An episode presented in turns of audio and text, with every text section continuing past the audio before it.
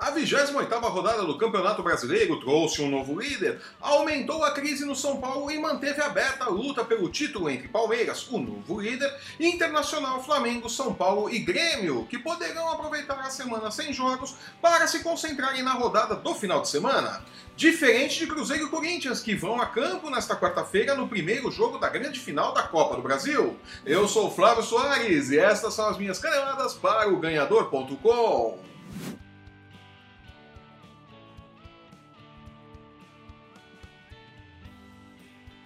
Consistente desde a chegada de Luiz Felipe Scolari, o Palmeiras afogou as mágoas com a eliminação na Copa do Brasil, assumindo a liderança do Campeonato Brasileiro após engolir o São Paulo em pleno Morumbi no último final de semana. Aleluia. Sem dar chances aos donos da casa, o time de Filipão teve as melhores oportunidades, não tomou sufoco e definiu a vitória ainda no primeiro tempo. 7 a 1, 0 a 0, 5 a 5, não chatei nada.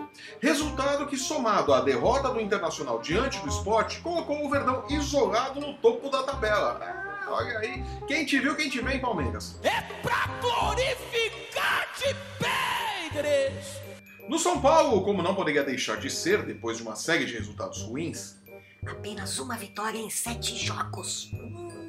O time foi vaiado, Diego Aguirre foi chamado de burro e Nenê substituído mais uma vez, lembrando seus bons tempos de Vasco, né? A galera lá em São Januário conhece bem isso, né? Sério? A sequência de resultados negativos jogou o time do Morumbi para a quarta colocação, ainda com chances matemáticas de título, mas o futebol não ajuda nem um pouco, né? Vamos falar sério. O Flamengo, por sua vez, aproveitou-se da falta de vontade do Corinthians e enfiou um 3 a 0 no Alvinegro em pleno Itaquerão. Nitidamente preocupado com a final da Copa do Brasil, os donos da casa não jogaram nada nos 90 minutos da partida. Melhor para o Urubu, que após um primeiro tempo ruim de doer, voltou do intervalo querendo o jogo e engoliu o time de Jair Ventura, que com um mês de trabalho tem números piores que os de Osmar Loz no mesmo período. Mas verdade seja dita, o Ventura não teve um mês para trabalhar o time como o Osmar Loz teve durante a pausa para a Copa do Mundo. Tem que dar um desconto aí, né? Não pode. Com uma preguiça desgraçada, o Internacional foi enfrentar o esporte no Recife, saiu na frente e tomou a virada que custou a primeira colocação no Brasileirão ao lado do Palmeiras. Com apenas 7 pontos conquistados nos últimos 15 disputados nas últimas 5 rodadas, as luzes de alerta já começaram a piscar no Beira Rio, mas tem gente pensando que é rave, né? A rodada também não foi boa para o Grêmio, que arrancou um empate do Bahia na base do sufoco. Resultado que mantém o Imortal na luta pelo título brasileiro, mas aumenta para 5 pontos a distância para o líder. E lá no Beira Rio. Rivalidade é fogo, né? O louco tio.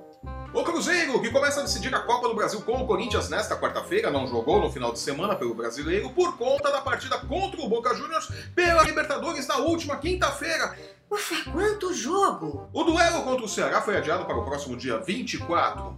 Com isso, Mano Menezes teve tempo para se preparar para o seu reencontro com o Corinthians, equipe que passou a exibir um DNA a partir dos alicerces implantados por ele durante a campanha de acesso para a Série A. E Jair Ventura já mandou avisar que não devemos esperar um jogo bonito se alguém realmente esperasse um jogo bonito entre Corinthians e Cruzeiro, né? Pelo amor de Deus, né? Jogam retrancado, né? vai ser bonito mesmo. Graças ao aviso do professor, providenciarei uma garrafa de café bem forte na esperança de ficar acordado até o final do primeiro jogo da final da Copa do Brasil nesta quarta-feira. É, vai passar na TV, inclusive. Sério? E com o vislumbre dessa tragédia futebolística anunciada, fico por aqui, caneladas curtinhas essa semana, né? Eu sou o Flávio Soares e estas foram as minhas caneladas para o Ganhador.com. Acabou! Se você está assistindo esse programa pelo YouTube, aproveite, assine nosso canal e veja nossos programas sobre NFL, UFC, basquete e a cotação atualizada do índice Bovespa para o quilo da coxinha e da mortadela. Siga o ganhador nas redes sensuais e não perca um lance do seu esporte favorito. Somos muito mais do que futebol, meus queridos flocos açucarados. No post que acompanha este vídeo você encontra os links para seguir o ganhador no Facebook, no Instagram e no Twitter. Acesse o ganhador.com e não perca nossas dicas e palpites para os jogos da rodada nas principais competições esportivas do mundo.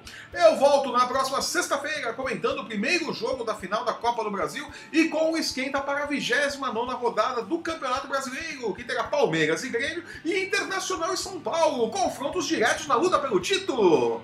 Até lá! Tchau.